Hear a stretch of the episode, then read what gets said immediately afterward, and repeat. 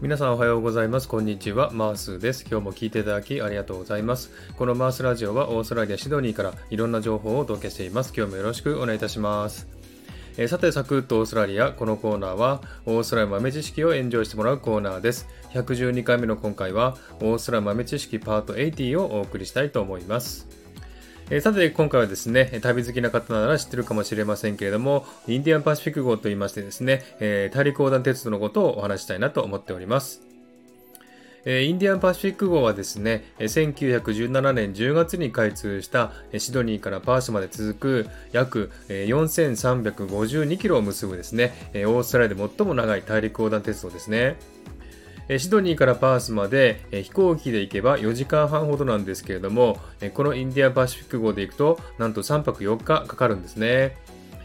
このインディアンパシフィック号の名前はですね、オーストラリア西側の海、インディアンオーシャンのパースから、東側の海、パシフィックオーシャンのシドニーまで続くために作られたものですね。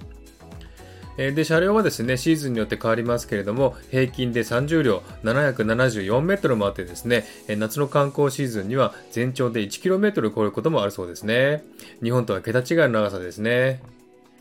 で、この列車はですね、シドニーのセントラルステーションから出発し、世界遺産のブルーマウンテンを通ってひたすら西の方に向かっていきます。そしてアデレードやブロークンヒルやブルーマンテンなどではオフトレインツアーといいましてオプショナルツアーも用意されていて途中の停車駅での観光もできます。そしてインディアンパシフィックのロゴでもありますこの列車のシンボルはオナガイヌワシというそうですね。これはですね、インディアンパシフィックを乗っていると、翼の幅が2メートルにも及ぶオナガイヌワシが空を舞う姿を見るからだそうですね。えそしてこの鉄道の見どころはですね、世界で一番長い直線区間ですね。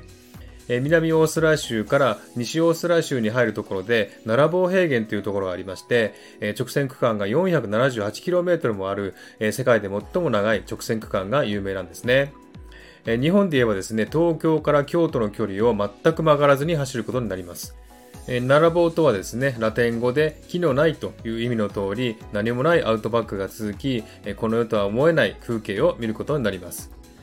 この長い距離は風景が全く変わらないので、男性は読書、女性は編み物をするという風になっているそうですね。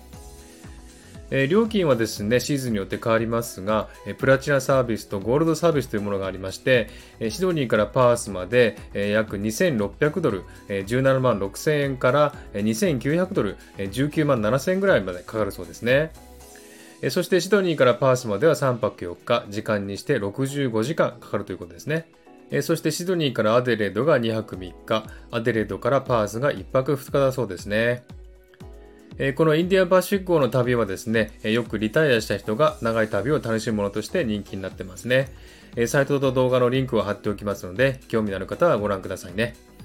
はい、そんな感じでね、今日はインディアンパシフィック号についてお話ししました。いかがでしたでしょうか？えー、では今日はこの辺で終わりにしたいと思います。今日も聴いていただきありがとうございました。ハートボタンポチッとしてもらえたら嬉しいです。ではまた次回お会いしましょう。チュース